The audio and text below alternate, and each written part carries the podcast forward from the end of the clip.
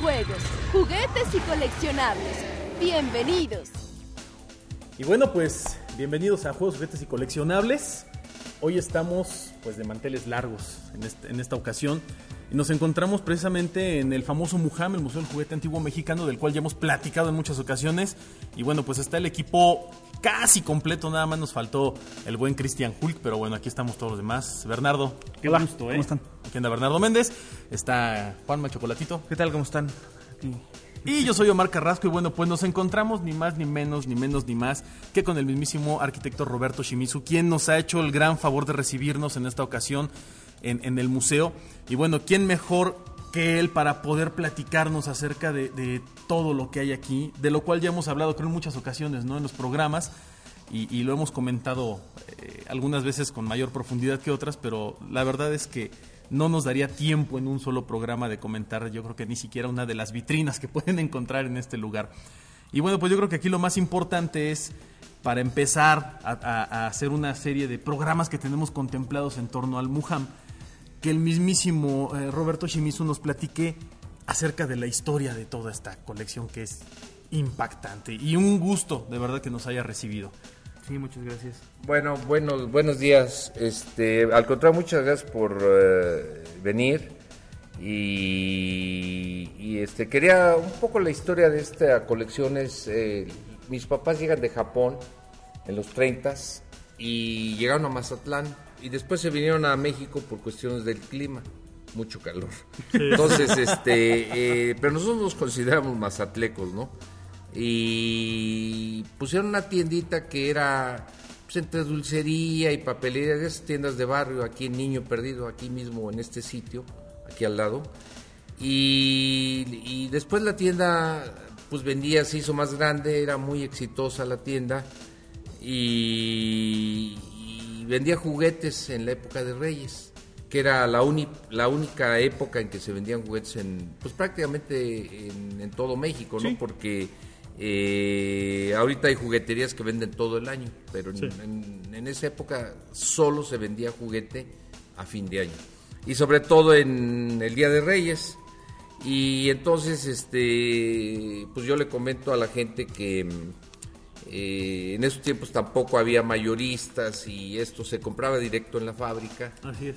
Y, y bueno, hu- hubo cosas muy interesantes de esa época. Eh, generalmente se considera la historia de México, y así nos la han enseñado, como la época prehispánica, la, la conquista, la, La revolución. la, colonia y la revolución, y hasta ahí se para la, la historia de México. Y, y yo creo que la historia de México, la verdadera historia de México, empieza en el siglo XX, la historia rica, cuando ya somos un país eh, formado eh, después de la revolución, ¿no? Eh, Comentábamos acá abajo que es, inclusive en la política hubo una, una, una clase política que realmente quería hacer de México un país eh, grande, Así es. eh, un país para todos, pero pues todo eso se fue descomponiendo. Pero bueno, en lo que respecta a juguetes y, coleccionables, en, la humanidad el bien de consumo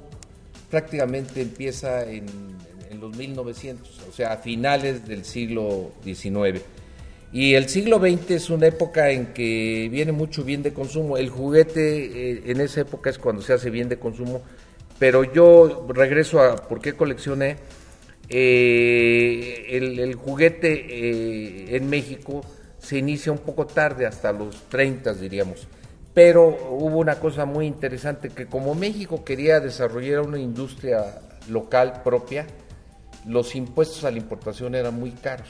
Entonces no había juguetes importados, muy pocos. Los juguetes grandes eh, que encontramos luego en, en bazares, en tianguis, esos se trajeron a mano en los baúles que venían de gentes que iban a viajar a Europa, se los traían a mano, ¿no? Eh, curiosamente de Estados Unidos que está aquí cerca no se trajeron muchos juguetes, porque el juguete gringo es, eh, estaba hecho para sus casas grandes de campo, sí, es un juguete muy pesado, muy grande, muy robusto y prácticamente eterno, ¿no? Pero bueno, volviendo a México, entonces había en México muchísima, y es la época de oro porque pues yo, todos lo sabemos, es la época en que sale la, la pintura mexicana, el cine mexicano, la Exacto. canción ranchera, la canción romántica, los poetas, los escritores, eh, el teatro de, de revista, la farándula, eh, el teatro serio, la ópera. eh, salieron en México cualquier cantidad de manifestaciones culturales muy interesantes. Y, y la producción de juguete hecho en México tenía un auge fenomenal. Y ahí es donde yo me molesto con las autoridades que dicen que, que todo se acabó en, en- en la revolución y no es cierto. El- los verdaderos creadores de México eh, eh, son del siglo XX, ¿no? Sí, definitivamente. Inclusive los jugueteros pues, son este, gentes que en el siglo XX, o sea, entre el 30 y el 60, hicieron una cantidad inmensa de, de- de producción juguetera mexicana.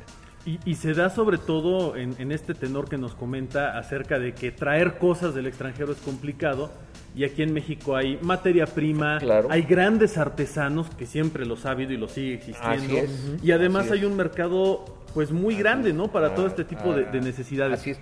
Había un mercado gigante, sobre todo porque después de la guerra en México nacieron, y en todo el mundo nacieron cantidad de niños, ¿no? Los famosos Sí. baby boomers que les dicen. Y entonces se requerían cantidades industriales de juguetes. Así es. Y este, pero lo- an- los anteriores, o sea, hasta los 40, eh, todo empieza con, con tener una ilusión, ¿no? Eh, los juguetes se hacían con la ilusión de que el niño jugara. Actualmente los juguetes se hacen por mercadotecnistas y diseñadores. Sí, Sí, sí, muy que en realidad muy no, no saben si el niño va a jugar o no va a jugar. Lo único que saben es que tienen que vender 200 mil y Así es. para sacar costos y etcétera.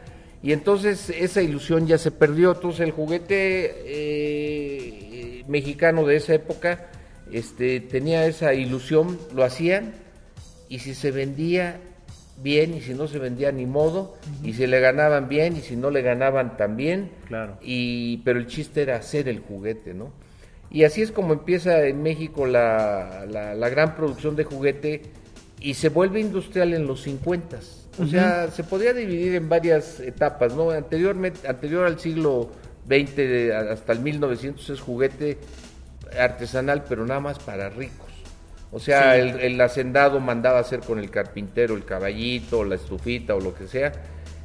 Después viene en los 20 ya una, una época de juguete artesanal, en los 40 juguete artesanal pero semi-industrial o post-artesanal diríamos, eh, ya con pequeños talleres de herrería o, o de, de maderería, de carpintería. Que ya hacían más producción en serie. de Sí, alguna y la producción de esos tiempos era hacer juguete todo el año y, y el, el- el- el real reto era el, el 5 de enero, ¿no? Sí. El Día de Reyes.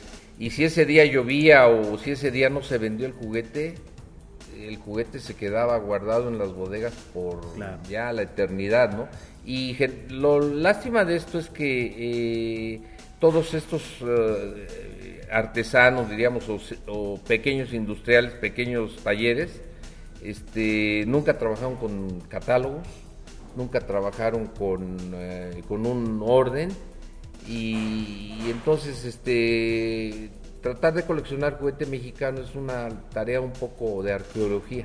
Sí, Sí, se, vuelve, se vuelve un, un arqueólogo urbano, buscando urbana, en exacto, todos sí, lados. Digo, sí. no es como, y usted lo sabe Sí. muy bien, no es como, como en el caso de la misma cultura japonesa, ¿no? Que Sí. ah, los juguetes están bien Así es. documentados, la Así historia es. de los mismos. Eh, Aquí Eso no. es cuestión de, de- de- de un poco de, de- de costumbres de un Así pueblo, es. ¿no? Yo a veces digo, nosotros queremos hacer en, en Japón una exhibición de samuráis Ajá. y 20 mil levantan la mano, ¿no? Sí, claro. Sí, claro. Y, y aquí queremos hacer una exhibición de, pues, de juguete mexicano y, Y uno o y dos, Tres levantarán la mano, Sí, o claro. uno, ¿no? O sea, no somos propensos a guardar nuestra historia. No. Eh, y no la hemos guardado, ¿no? Muy cierto. Eh, y seguimos con ese vicio.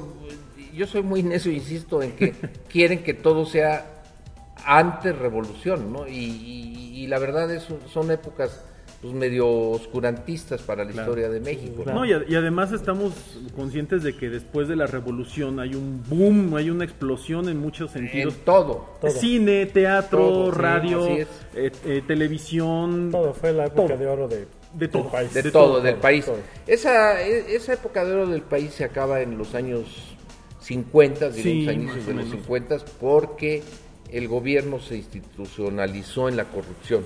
Sí. Entonces ahí es donde empezó la, pro- la corrupción industrial, Sí, eh, que es lo que, lo que tiene el país ahor- ahorita de rodillas, ¿no? claro. Pero hasta los 50 este, mm, se produjo mucho y de mucha calidad. Ah, en, en los años eh, que los baby boomers empezaron a tener niños eh, a- después de la guerra, eh, se viene una producción juguetera mundial con la industria del plástico.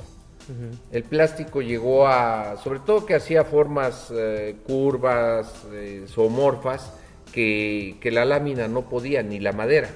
Sí. Entonces el plástico y aparte viene el se pega con la televisión y vienen las series para los niños, ¿no? Sí. Entonces eh, salen todos esos personajes eh, y toda esa juguetería que nace en los 60 y es el gran auge de la, de la industria juguetera mexicana. Esa industria pues era muy sencilla, es una máquina de inyección, moldes y los personajes pues se les se les pedían a los gringos, ¿no? Sí, Sí, y se- se hacían entonces copias. es cuando nació eh, copia autorizada, na- nace Plastimarx, Cipsa, Lili Ledi y luego las que vinieron después. Pero eh, como esos productos eran caros, en, en los 70 nace lo que es el juguete piñatero. Eh, por varias razones, una de ellas es que el país entró en crisis y, y se requerían cosas muy baratas y había muchos niños y el juguete piñatero que básicamente es juguete de plástico soplado pues era, era un juguete muy fácil de producir, eran moldes muy baratos de alguna manera, las máquinas de soplado también son muy baratas, se, se cierran dos moldes, en medio pasa un churro, se le echa aire y sale ese juguete. era, era un juguete muy vistoso, muy duradero y muy barato. Y básicamente se le llama piñatero porque los niños ya no aceptaban fruta en las piñatas. Ya Claro. querían los juguetes, claro. Porque se acuerdan que además, como eran de barro, al caerse la fruta se llenaban de Se barro y sí, tierra sí. y basura y Claro. pues nadie se comía esa fruta, ¿no? Aunque todo el mundo se abalanzaba, nadie se la comía, ¿no? Era y todo el mundo quería el cucurucho de la estrella, ¿no? Sí, para Ahí llenarlo. echarlo. Entonces, este, son cosas muy curiosas y, y esa industria del juguete piñatero pues era el juguete robusto, vistoso y, al- alguien le dice que es la piratería. Bueno, pues no, yo no lo veo como piratería, ¿no? Sí se usaban mo- modelos que, que pues, eh, inclusive esos modelos alentaban a las caricaturas, ¿no? Sí. Claro. O sea, al copiar esos, esos figuras de Batman, y aparte son dos, dos mercados totalmente diferentes, ¿no? Yo a veces lo veo con lo que es Barbie de que se producía en Estados Unidos y cómo podía una niña de la Mixteca comprar una Barbie de 400 pesos. ¿no? Claro, nada, claro. Entonces tenía que irse con la Barbie Con de la soplar Bárbara. de, de 8 pesos. Con- Sí. La Bárbara ya era un poco más cara porque esa, esa viene por... eh, eh, ya es, es de fábrica. Sí. Ah, Pero eh, inclusive después de las grandes fábricas de Estados Unidos venían a demandar a los mexicanos. ¿no? Cua- Cuando Barbie, Barbie ellos mismos, Mattel, se la piratea de una muñeca de Alemania, ¿no? O sea, Claro. nadie ha inventado nada, no, no inventen, ¿no?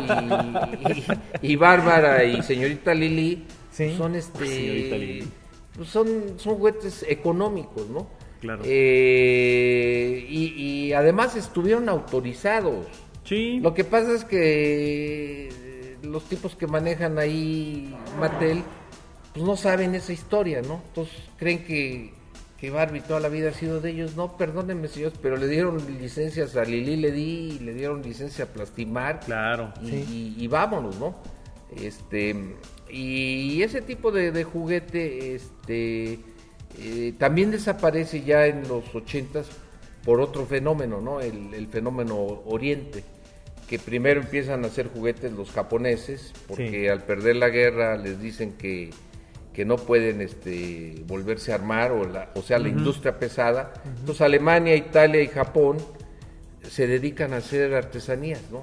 Alemania con, con cositas más finas, pero mucha chuchería, Japón con más chuchería y muy barata y Italia con artesanía de otro tipo, ¿no? Ellos no fueron tan jugueteros, pero hacían chamarras de piel, este, artículos de piel, Sí, sí, botas, modas, lentes. Y, y- y de esos tres juguetes, inclusive el, el- el más apreciado en estos momentos, pues yo creo que es el, el juguete japonés, Sí. porque tenía mucha ilusión. El juguete alemán es casi el barco hecho en chiquito. Sí, sí. Y- y- o el robot hecho en chiquito. En cambio, el japonés, el robot este baila o toca el tambor Sí, o sí, es- es cosas más- muy curiosas. Más ¿no? fantástico, Bueno, que, ¿no? que- Más sí, fantasía. y, ade- y además viene nuevamente lo que comentábamos, son costumbres y culturas. Sí. Eh, en el caso de la cultura japonesa, pues existe esa, eh, esa, esa capacidad de seguir siendo niños, de seguir, Sí. sin, de no tener vergüenza o pena para hacer las cosas, Sí como pasa porque, en otros lugares. sí, porque hay animales del espacio. por Claro. ejemplo. hay perros espaciales, Sí, hay, hay sí. ballenas espaciales. Y, y la fábrica de esos tiempos era el papá, la mamá y el hijo. Sí, Sí, era muy, Sí, muy artesanal. muy también. artesanal, ¿no? En cambio, este, eh, el juguete, diríamos, gringo ya era muy de fábrica. Sí. Y entonces, bueno, volviendo al tema del juguete piñatero, truena, bueno, empieza en Japón, el- el- la producción juguetera del Oriente, luego se pasa a Hong Kong, Ujú. y de Hong Kong se pasa a Taiwán, y de Taiwán se pasa a China. A China. Bueno, entonces cuando viene la, la gran producción china, este, resulta que, que pues eh, son juguetes más vistosos, pues, pues tienen más chiste quizás, este, modelos constantemente cambiaban y, y la verdad es que son muy baratos Sí. en función a lo que hacen, aunque la gente diga son corrientes, bueno, lo que pasa es que se, se pagan monedas también muy con poco valor adquisitivo, ¿no? Entonces, Exacto. este, eh, eh, esa gran producción de China, la, la fábrica del mundo, ocasionó que la mayoría de los talleres de México también cerraran, ¿no? Esas fábricas caseras que había muchas aquí por Nesa, eh, que también es papá, mamá y el hijo. El papá dándole a la máquina de inyección, la mamá Sí. decorando y el hijo vendiendo, ¿no? Y también eso desapareció y, y la verdad yo creo que en estos momentos eh, juguete netamente mexicano yo creo que ya no tenemos nada.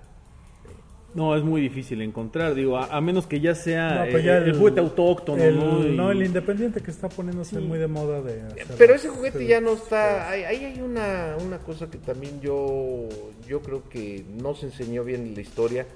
El, el juguete que está saliendo y la artesanía que está saliendo en México no es producción artesanal. La hacen diseñadores, Sí. la, la hacen este, mercadotecnistas o, o- o gringos, ¿no? Gringas que están viviendo en San Miguel o eh, que realmente Muy no cierto. tienen nada de, de nada en México. Más bien ya no son juguetes para jugar, sino son decoraciones. Exacto. Sí. Artículos decorativos. Y yo lo veo en todas las, las artesanías, ¿no? Uno va a Oaxaca y, y realmente artesanía popular realmente no existe, ¿no? Lo que hay son cosas hermosísimas, pero para casas para Huatulco o Vallarta o Muy cierto. pues cosas que ya realmente hermosísimas, de mucha calidad, pero no, no están hechas con esa función artesanal, ¿no? Claro, ya no están enfocadas a, a lo No. que originalmente se había... Tenían Sí. un uso, ¿no? Originalmente todo eso tenía una utilidad. Ah, Hay una teoría que dice que cuando tú le pones a una obra tu, tu nombre, se acaba la artesanía. Sí, sí, Y sea, sí, es sí, cierto, sí. ¿no? Y Definitivo. esos, esas grandes artesanías que se venden en, sí, en los, en Valle de Bravo, en Vallarta, todo eso, este, son más bien artículos decorativos para casas de dimensiones muy grandes, ¿no? Sí, Sí, sí, entonces este, ya realmente en, en ese aspecto. Y el juguete mexicano eh, será por cuestiones de precio, será por cuestiones de los niños, de los papás, este, eh, realmente como juguete ya no existe, ¿no? Sí, dejó de, dejó de, de tener esa, esa magia, ese amor que platicábamos hace rato, ¿no? Las cosas se hacían con cariño. Sí. El artesano realmente le imprimía su corazón en, un juguete porque lo hacía pues con la idea de que, ah, mi hijo va a jugar con él o los niños van a jugar con Así él es. y tiene que ser así. Y, y se pierde, ¿no? De repente Y esa ahora- magia. Y ahora te enteras que los muñequitos de Puebla y esos son, dicen Made in China. Ah, sí, Uy, claro, sí, son- son- bueno, hasta la Virgen de que ven- Guadalupe, sí. ¿no? Ya es una imagen. No, Las Marías. pero Las la- Marías, la- sí. Las que venden las, Las, señoras en la calle. muñequitas de, como de Sololoy, por decirlo de alguna Sí, forma, sí, estas, sí. ya las volteas y traen una etiqueta Made abajo que dice Eh. Made in China, ¿no? Pero se la compraste Se a la señora de sí, la... sí. Sí, sí, se la a la María. A la María y, ya no son de aquí. Es ¿no? triste. Yo, lo veo con, con el mercado latinoamericano pasa lo mismo, ¿no? Se, se perdió. Por ejemplo, la artesanía guatemalteca, hondureña. eh, de repente uno dice, ay, mira estas bolsitas guatemaltecas y las venden en el centro por mayoreo, ¿no? Y tú dices, bueno. Eh, Es lo que decimos, ¿no? Que volviendo un poco al, tema, este, eh, por ejemplo, el- el- fuimos a Oaxaca y compré un pantalón de manta, ¿no? Y ya llego al hotel y me lo pongo y me dice mi hijo, dice, te ves muy bien de tailandés. Yo, ¿cómo? Dice, sí, dice, vele lo que dice aquí, ¿no? Made in Entonces, este, made, Tailandia. in- made- made in Tailandia, ¿no? Entonces, este, el, el juguete, juguete, juguete, eh, hay una cosa que me- también da un poco de tristeza, el que lo venden en, en ciertos mercados, cuando uno a Xochimilco, a Atasco, a las grutas, es un juguete que se está comprando un poco como lástima, ¿no? Sí.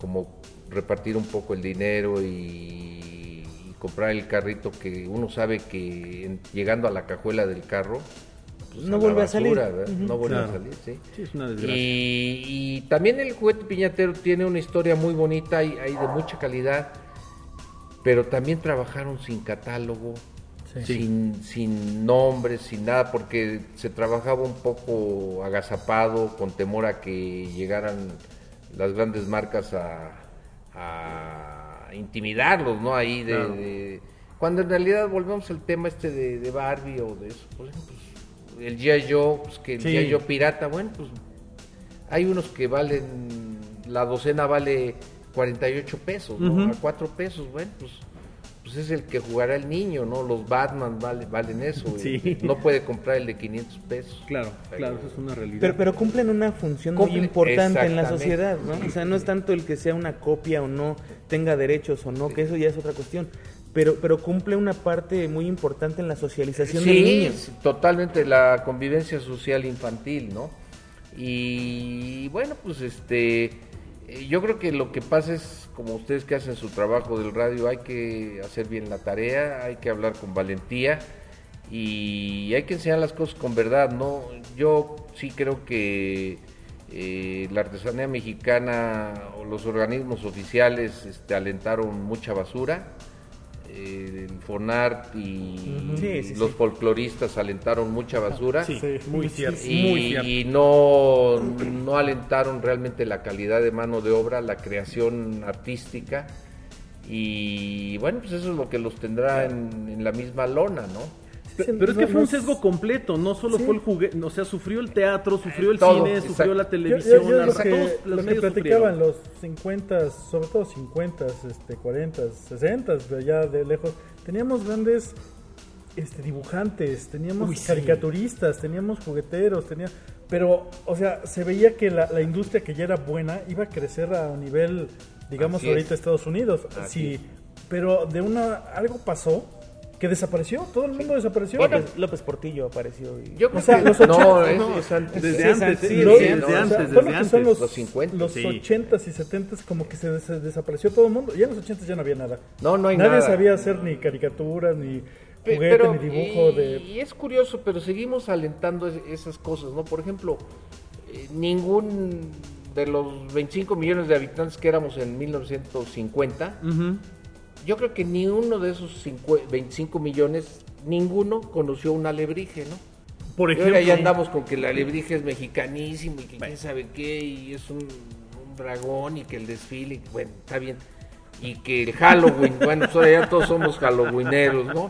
Y, y, y ahorita otro que salió ahora con el Día de Muertos, ¿no? Este, los zombies, ¿no? Ah, el, sí. el paseo ciclista zombie. Bueno, en, en nuestros tiempos, lo único que había en Día de Muertos era ir al panteón y luego un poco las, las calaveras de, de dulce y de chocolate, pero nosotros las vendíamos, pero aún esas calaveras daban miedo. Sí. La muerte para nosotros era diferente ahorita, ¿no? Pero ahora ya vamos a salir, que vamos a ser el país número uno de zombies en el mundo, ¿no? Y, y ahí vemos a mamás ahí espantando al, al bebé. Ese bebé yo creo que se va a poner a chillar de grande. Va a ¿no? crecer Pero- traumado. Sí, pero realmente yo creo que son cosas que, eh, que están causando un conflicto, diríamos, de identidad que, Sí. bueno, yo traigo amigos japoneses y chinos y ven los alebrijes y dicen, "No, los trajeron de Japón, ¿no? O de, los trajeron de Sí, China. sí. Entonces, bueno, va- vámonos poniendo los pies sobre el suelo. Es que esa, es esa pérdida de cultura. eh, Y, y como comentaba Bernardo ahorita, sí hubo una época como de, de nada. Y en, en ese periodo de 15 o 20 años se perdió muchísimo de la historia. Y la gente, de, bueno, de por sí cabe señalarlo. En México somos un pueblo de memoria muy corta. Muy, Muy corta, corta. muy corta. Entonces, ¿Qué pasó ayer? sí que pasó ayer, definitivo. Y, y pasó lo mismo con esto. La gente se olvidó de que aquí teníamos cosas de alta calidad, de que teníamos una producción muy bonita, de que había negocios familiares que ahora ya no pueden existir porque no, no. pueden sobrevivir a la competencia. Pero se hace un proceso de transculturación en ese entonces, que es cuando empezamos a adquirir la cultura de otros lugares Sí. y adap- adoptarla como propia al grado de creernos que es nuestra. Sí, o sea, sí, porque. Tú, tú puedes ir con, con personas de muy alto nivel y preguntarles de dónde es una alebrije y te van a decir que es de aquí. Claro. Y, y- y son personas que deberían de tener consciente que en realidad eso es una transculturación y, y- y tanto nosotros jalamos cosas de otros lados como de aquí se han ido cosas a otros lados. Bueno, hasta, ¿no? las bandas, hasta las bandas de pueblo que tocan polka, ¿no? Exacto. Sí, Sí, sí, es- sí, eso sí. es desde el origen musical. Sí, eh. de, de hecho las, las primeras canciones que tocaban los así los grupos eh, indígenas y eso, sí viene mucho de Europa, ¿no? Sí, hay una influencia Bueno, tremenda. Está bien, pero Claro. pero hay que hay que dejarlo ahí, no no no decirlo como que es una una no sé. Nació aquí o emergió aquí por arte de, de- de magia. Sí, ¿no? por ejemplo, esas exhibiciones de calaveras y eso que hay, eso Sí. no existía, ¿no? Y, y pues es- están hechas, como decíamos hace rato, por diseñadores, Sí. por mercadólogos. gringos, por mercadólogos. Claro, y claro. bueno, pues todo te lo, te lo venden, ¿no? Eso es lo de ahora. Sí, pues se van poniendo las modas, ¿no? Te, te van imponiendo una moda.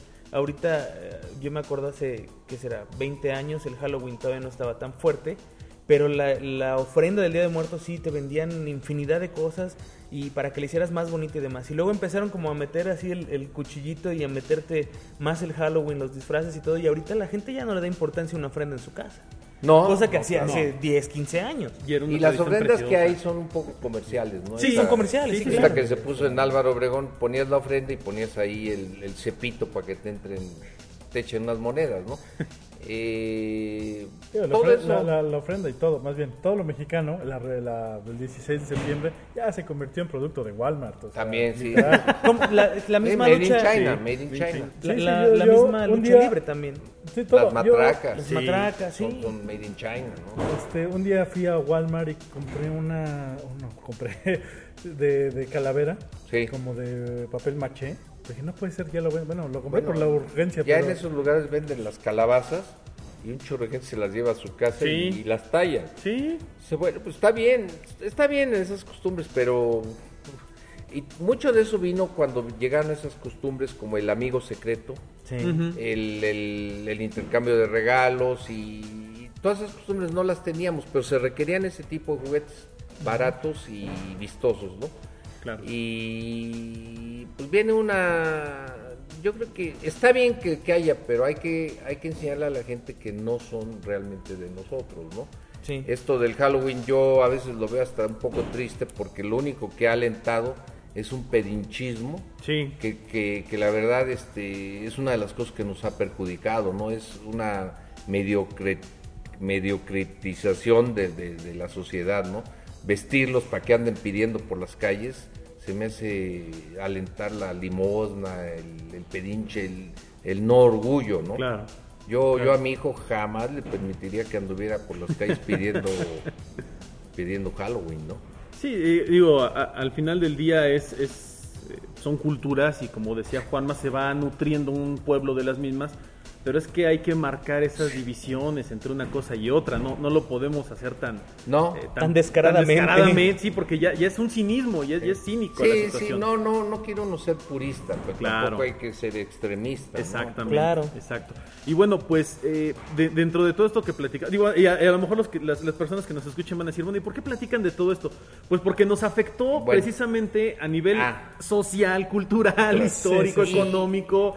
Y esto va para los coleccionistas, que es el tema de la plática, ¿no? Así es. Hay que tener mucho cuidado porque ahorita las colecciones, en primer lugar hay que, hay que desconfiar de todo lo que sacan con el nombre coleccionable. Sí, Sí. ¿sí, no? Sí, Por ejemplo, Collector's ah, Edition. eh, Collector's eh, Edition. sí, eh, Platinum, eh, Collectors, eh, Sears Specials, Special Edition. Sam's Sí, Specials sí, y, sí, sí. y, bueno, y uno de esos ejemplos clásicos, aunque se enojen los señores de Mattel, es Barbie, ¿no? Sí. Que, que te están empujando una Barbie que la Grace Kelly, que las Olimpiadas, que el Gato Sí. Félix, que Michael Jackson. Espérate. Y luego te dicen, no labras, o sea, no juegues con ella. Y, y todo es made in Chi- China y te la están vendiendo como made in USA, Sí, ¿no? sí, Entonces, Hay, hay, hay un engaño tremendo, ¿no? Entonces, un enganche a los coleccionistas, entre comillas, que la, lo único que van es a cantidad, porque en real- y, pero hay una cosa, ¿eh? jamás vamos a competir con los coleccionistas gringos, ¿no? No, no, no se Porque puede, ellos, ellos sí comprarán 100 mil Barbies Claro. y de todas las tiendas y de todos los lugares Exacto. y nosotros nada más compraremos lo que nos llega, ¿no? Así es. Y Y lo que ya, podamos. ese ya es muy barato a comparación de aquí. Sí. Ah, pues sí, ganan, sí, sí, sí, ganar ganan, en dólar, sí, claro. Este, un juguete pues, no 20 es tan dólares, caro. sí, 20 sí. dólares y aquí, Aquí, son 500 600 pesos, pesos. sí, 600 pesos. Sí. O sea, si fueran 200, 100, dices, bueno, puede, puede que sí, pero ya te lleguen 600 y dices, no, ni más, nomás puedo comprar una. Y enganchan a, la- a la- a las nuevas generaciones a coleccionismo, a un coleccionismo que según yo eh, no tiene caso coleccionar. ¿no? No, y además, eh, incluso hace rato lo veníamos platicando, la gente le ha puesto valor a, a ciertas cosas, a ciertos productos, cuando realmente o no lo tenían o no lo tienen, y, y lo hacen por, por Así crear es, un mercado. no lo tienen. Eh, un ejemplo son, y vamos a ser muy, muy honestos, un ejemplo son eh, los, los juguetes bootleg o los juguetes Sí, pirateros sí, que comentaba hace rato. Actualmente hay juguetes de ese tipo que no sé por qué o no sé quién inventó que costaban algunos muchísimo dinero. 500 sí. pesos un mil pesos, ¿no? dos mil pesos. No, pero mucho más. o hasta- Sí, no, sí, hay sí. más caros. Digo, es- eso fue lo que provocó precisamente el decir, ah, es coleccionable o es para guardarse una colección. Ahora, hay, sí hay unos muy raros. Ah, no, sí, sí, sí, hay Sí, unas sí. cosas que son únicas, son piezas de museo, literalmente. Son más caros que los gringos, ¿no? Claro, claro. Pero también se ha desvirtuado mucho el, juguete como tal y ya casi cualquier cosa que una persona ve vieja dice, ah, es coleccionable. Sí, o o está mucho. porque los de Hot Wheels, ¿no? Dicen, Sí. nada más se fueron este cinco mil amarillos. Sí, pero esos cinco mil los tiene el, el gerente, Sí, el dueño, el gerente de la tienda. Y, y- y la mercadotecnia de ellos está en dos sectores, ¿no? Uno es coleccionistas y el otro es público masivo. Sí, Y definitivo. unos calientan a otros y ahí va, ahí va el ingenuo, va el ingenuo a tratar de encontrar en, en Walmart Claro. E- ese coche el amarillo. amarillo, sí, ¿no? Nunca No, lo va a encontrar. Y, y ¿no? yo quiero, yo quiero destacar que esto no nos lo está diciendo cualquier persona. No, ya no, olvídalo. No, no. Nos lo está diciendo No, una no, persona que yo, tiene... yo, yo también creo que nada más vas a cantidad. No, y, y- y nos lo está diciendo una persona que tiene una colección real de, de- de cosas de todo tipo. Tiene millones de Y piezas. tiene, no son, es que es impresionante y te puede hablar de cualquier cosa que hay en, en cuanto a juguetes a nivel histórico, no solo de México, sino de muchas cosas que llegaron de otros países también a México. Y no es, digo, no es sencillo decirlo, pero es que es la realidad. Nosotros mismos hemos provocado y hemos creado un- una especie de, de mercado maldito en, en torno a todo esto, ¿no? Un Sí. mito, una leyenda, un, algo, algo extraño le hemos creado. o sea, si se compra el juguete para jugar y al niño le dicen guárdalo en la caja y dentro de 30 años le dices, ay, pero ya vale 4 dólares, porque no van a subir más, excepto los, los que ellos dicen que valen, ¿no? Exacto. Y, y sí, pues ya, ya vale 4 dólares, sí, pero ya perdiste tu juventud, Ya no jugaste Mi con él. que es cuando ahí. tenías que jugar. ¿no? Es que ese es- ¿cuál es el fin de un juguete? Jugar con él, así de fácil, no Así tiene es. más, Así no es. tiene más. Y digo, Ahí está Toy Story. claro, y si alguien lo quiere cuidar o lo quiere Ah, tratar bien. otra Esa es otra historia. Sí. Y dentro de 20 años tal vez diga, mira, este juguete yo lo tengo todavía desde que era, ¿por qué? Porque era mi juguete favorito, porque me gustaba, Porque estaba divertido. y lo cuidé. Y hasta la fecha lo puedo prender y mira qué bonito y se mueve y hace cosas. Pues qué padre, ¿no? Qué buena onda. Pero no, no, no hay que empezar a etiquetar desde ya las cosas como que son Así para es. guardarse o coleccionarse. Sí, sí, sí. Hay que disfrutarlas, ¿no? Sí, ¿Qué es lo que vemos aquí en el, en el Mujam? A mí me encanta ver la, la- la cara de, de- de don Roberto. Hace rato nos estaba mostrando una vitrina que está armando con unos carteles ya de, de hace 60, 70, 70 años, años, del carnaval de Mazatlán, que Sí, es sí, famosísimo sí. en la actualidad Sí, y que sí, bueno, sí. es un carnaval históricamente muy importante en este país y en, y en todo lo que es América Latina. Y veíamos carteles de lucha libre y veíamos unos, unos Máscaras del máscaras, santo, veíamos unas completos. cosas preciosas no, no. Que eso sí es parte de la historia Así porque es. nos habla de un suceso nos habla de algo que pasó De un Nos mostraba- personaje, un nos mostraban superhéroe. los, los carteles de- del partido de la Revolución Mexicana Sí, no sí, de, sí, de sí, sí, 1928 sí, a 38 Ajá. que es lo que se convertirá después en el PRI pero eran unos son unos carteles preciosos fenomenales. que, Un que evocan arte, ese, un sí, evocan Sí. esa creación de un país, de, de una sociedad fuerte. Hay un cartel que a mí me encantó, que es el, el de la Ciudad de México, ¿no? La hermosa Ciudad Sí. de México, viendo Sí. hacia el futuro. Sí. Trae un metro muy estilo neoyorquino. Sí, Un, sí, un sí, metro. Muy elevado, muy futurista, futurista. muy- muy futurista. Eh, Elevado. El, el- el- trae el Palacio de Bellas Artes, trae un- unas vías de primer mundo con unos vehículos increíbles. Dice uno, wow, ¿dónde se ¿Dónde quedó, esa quedó? ciudad? Sí, ¿Dónde sí, quedó sí. ese sueño? ciudad? Todavía, todavía el futuro, todavía no llega. Todavía podríamos, ¿no? Sí, todavía no llegamos. Pero vaya, es, eso, esos carteles o, o esos eh, pósters que mucha gente les podría decir y que están hechos por artistas mexicanos, que hay, hay carteles de circo, de funciones de luchas, de, de cervezas, son, son un pedazo de la historia, ¿no? Todo esto Son- lo hizo claro. el Chango García Cabral. Sí, y, y déjenme decirles que aquí vemos dibujos Pósters de Cantinflas. Cantinflas, que bueno, Cantinflas se convirtió en un ícono tanto en imagen de cine como en dibujo, era Sí. Es uno de los maravilloso. personajes de México. Es- Claro, él sí es eh, característico de México y lo ves fuera y lo conoces. Hace rato que comentabas, ¿no? Que no creemos en nada y eso. Los tres personajes eh, icónicos de México son el Santo, Sí. Cantinflas Sí. y últimamente el Chapulín. Claro, Chapulín Chavo, ¿no? claro, chavo. claro. Eh, él ya entra en una etapa cuando es más comercial, pero el personaje, según yo, eh, el personaje de la historia de México, de toda la historia, más reproducido es el Santo. Sí, definitivo, hasta la fecha. Hasta la fecha, ¿no? Hasta y, la fecha. y después viene Cantinflas. Pero entre el Santo y Cantinflas hay un brinco como de este tamaño, ¿no? Sí, Sí, tremendo. sí, sí. De, de producción. Tremendo. Eh, ahora, como ícono moderno, por supuesto que Cantinflas. Claro. Y ya ícono comercial de los tiempos modernos, el Chapulín. Sí. Las cosas del Chapulín no son muy coleccionables. No. Porque fueron muy, bueno, en primer lugar muy económicas y en segundo, como se sigue produciendo la caricatura, no hay Sí. ese valor rareza. Sí, no se le ha dado el espacio Así de, es, de- así es. Falta algo, ah, busca lo que corresponde a ese espacio, sino sigue saliendo, Sigue saliendo. Por, por los derechos. Pero- no, y bueno, y Cantinflas, eh, digo, Representante de México. Sí, seguro. sí, o claro. sea, Y- tú, y- tú vas a Argentina y a- a- adoran Sí, al sí, Chavo sí, del sí, 8 y el. Chapulín, Sí, es sí, sí. lo máximo, ¿no? Claro. Y en toda América Latina. Pero te- lo interesante es que vas a Japón y lo conocen y además Sí. es un ícono allá. No, la- y el santo también, mucho La, más. ¿no? la Comic Con de San Diego veías chapulines colorados sí, y la sí, gente sí. se tomaba fotos con ellos. No, y el santo, a, a diferencia de, de- del chavo del 8, por ejemplo, el santo dejó de pelear, el santo dejó de hacer películas, el santo se murió y se, y se fue a ese nivel de, de leyenda, ¿no? Eh, es que el santo, él, él, inclusive sus películas, él cobraba un tanto por película. Sí, Y en, la, en el caso de Cantinflas, a Cantinflas le llega un cuate de Francia, un judío francés, eh, Hellman, que, que le dice, no, ahora vamos a hacer contratos en el que tú te quedas con el personaje. Claro. Y por eso a la fecha se siguen produciendo bien, ¿no? Bueno, Sí. producen dinero. En cambio, las del Santo la tiene, las tiene mucha gente. sí, Sí, está muy y separado, los muy juguetes dividido. de él también, todos se hicieron en producción casera. Sí. Nunca pagaron nada de regalías. ¿no? Exacto, y eso los hace en, en muchos aspectos todavía más raros, Más raros, sí, más sí, extraños, Y más hay, pero hay una variedad de Y muy tremenda, exclusivos de aquí.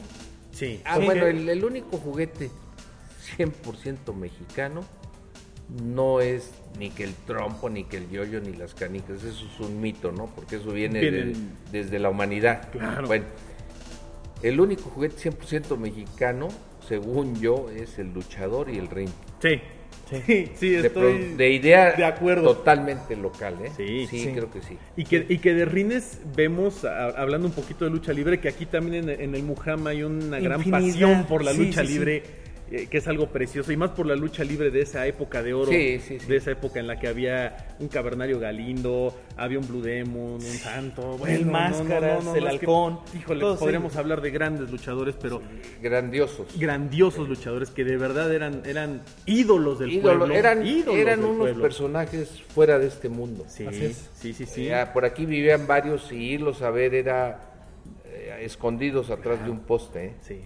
Ahorita, pues ahí en la pasarela les meten el pie, les avientan de Bueno, cosas, bueno, ¿no? pero, en otra- Sí. Pe- pero en aquella época, y, y esto gracias a, a gente como usted que nos lo cuenta, mi papá me platica mucho, dice es que había dos, dos ídolos, los boxeadores Sí. y los luchadores. Sí.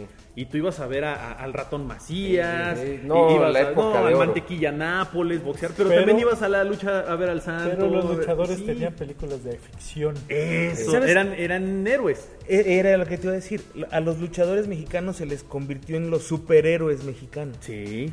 O sea, héroes. Era, era, era el héroe mexicano. Seres por- de por- otro mundo eran, Sí, eran de sí, otro. O sea, mundo. ve- ver películas como Santo y Blue Demon contra quien quieras, o El Santo contra quien quieras, es mucho mejor para mí que ver Superman contra quien quieras. O sea, Era increíble. Por mucho, o Batman Rise, de lo O sea, que quieras. sí. En, en Francia y en Alemania, este, el santo es así como. Las películas del santo sí son así como la cosa más maravillosa que existe. Sí, es precioso. genial. es precioso. Y aquí en el Mujama hay muchas cosas, Muchos- mucho- mucho muchos luchador. objetos de, de lucha libre. Hay tortas de luchadores. No, hay cosas preciosas, preciosas. Tortas de lucha luchadores, libre. Vaya, es, es una cultura que afortunadamente muchos todavía tratan de rescatar, muchos todavía tratan de conservar. Y, y creo que algo que ha pasado muy bonito en torno a la lucha libre es que se han rescatado muchas cosas que estaban perdidas o olvidadas, ¿no? Sí. Se han encontrado cosas increíbles. Bueno, ahorita estamos, por ejemplo, catalogando, bueno, registrando programas de lucha libre de, de toda la República, ¿no? Que son muy raros. Sí. La mayoría tiene col- de la Arena Coliseo o la México, Sí. ¿no? Sí. Pero aquí vienen muchos de provincia y los estoy registrando, vienen desde la época de, de la lucha en, en los teatros, que era una exhibición más, Sí, más que sí. una lucha, ¿no? No, y había, y había luchas en carpas que luego ni siquiera tenían publicidad, ¿no? Nada. Y ya quedaron perdidas, ya no están documentadas. O... No, y muchos nada. luchadores grandes como el mismo Santo hacían muchas luchas. en Solo hubo de dos lugares, ¿no? luchadores que guardaron sus, sus programas, ¿no? El Santo Sí. y uno que se llamaba Kid Vanegas. Kid Ujú. Vanegas. Ujú, Los únicos. Los demás no guardaron nada. Pues no, no. que- Es que- Bueno, pero es que, es que el Santo sí Ya tuvo luché, esa visión. ¿no? El Santo Era sí un visionario. sí, el Santo era un visionario. El Santo hizo cine, ¿por qué? Porque dijo, esto va a funcionar y esto, y esto me va a dejar. Aparte de que le dejaba dinero en, en cierta medida, pues también le daba más popularidad, ¿no?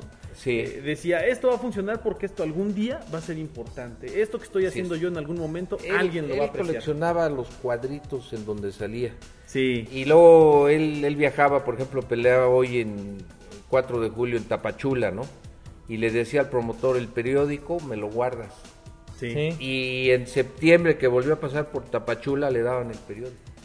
Eh, Era una, Guardaba todo, eh, sí. No era una mente especial, ¿eh? Sí. Sí, sí, especial. Sí, sí, sí. Y creó, y creó tanto Cuando nosotros adquirimos ese acervo, era como encontrarse un libro abierto, Qué bonito. porque lo acomodamos por 4 de julio, 5 de julio, Híjole, 6 de julio, cosa. ya estaba en, en- en Ciudad Hidalgo, el 7 de julio regresaba a Comitán y así, y la bonito. gira, ¿no? Es un rastreo de Es toda un la vida rastreo de Santo. toda la vida, de toda la vida, eh, y es, él es el único. Eso es increíble. Es increíble. Y, Y, el a la único par, que ¿no? guardó sus cartas Sí. y documentos, porque él tenía un cuarto secreto. Sí. Pero ahí le pasó lo que le pasa a muchos coleccionistas. Ese cuarto secreto que solo él entra, al no enseñárselo a sus hijos, cuando él fallece Y qué horror. y cae aquí. Qué bueno. Qué la qué es que bueno Pues sí, sí, los, los hijos siempre lo dijeron, es una bendición que, que alguien se quedó con todo. Sí, porque si no se lo hubieran peleado. No, hubieran eh, lo último, lo último quedó junto a un puesto de jugos. Sí. Bueno, aquí hemos platicado en el programa de, de muchos conocidos que, que colecciones enteras se fueron a la basura.